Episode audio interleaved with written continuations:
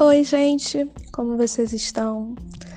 Bom, quem acompanhou o nosso Insta aí, né, essa semana, semana passada, viu que eu dei uma, pass uma passadinha, apareci lá, para poder conversar um pouquinho. É, eu e a Bia, nós estamos mudando algumas coisas, tentando planejar novas maneiras de trazer é, de uma maneira um pouquinho mais leve, né? As nossas previsões semanais. Então, hoje eu queria falar com vocês um pouquinho sobre o eclipse que vai acontecer na sexta-feira, é, no eixo Touro-Escorpião, e vai ser um eclipse, né, um eclipse lunar, que vai mexer muito com a nossa parte material. Muito de como a gente se relaciona com os nossos bens materiais, com o dinheiro, sobre uh, o dinheiro me dá poder ou eu dou poder ao dinheiro entendem?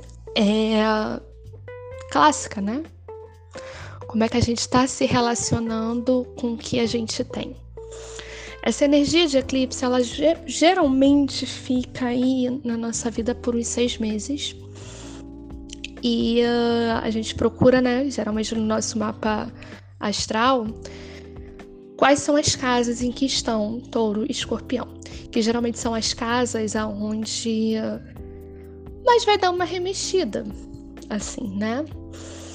Então, essas últimas semanas foram semanas bem pesadas, assim, né? O sol escorpião é um sol mais pesado, é um sol que uh, faz a gente olhar para dentro da gente e para dentro do coletivo. Como é que a gente pode querer mudar o mundo se a gente não consegue mudar dentro da gente? É, então, tivemos aí muitos acontecimentos, muitas coisas bem pesadas, algumas coisas bem ruins.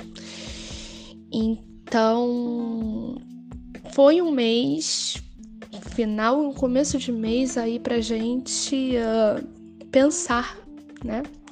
Pra gente colocar na balança o que, que uh, importa e o que não importa na nossa vida. E esse eclipse traz isso. Eclipses, as energias, né? Do, do planeta, do coletivo, ficam meio imprevisíveis. E às vezes ser imprevisível é bom. A gente tem que passar a olhar para o fator imprevisível de uma maneira talvez até mais lúdica. Sair do controle, Deixar, às vezes, que a vida nos leve para os lugares que a gente precisa ir. Soltar, deixar para lá, deixar partir, encerrar.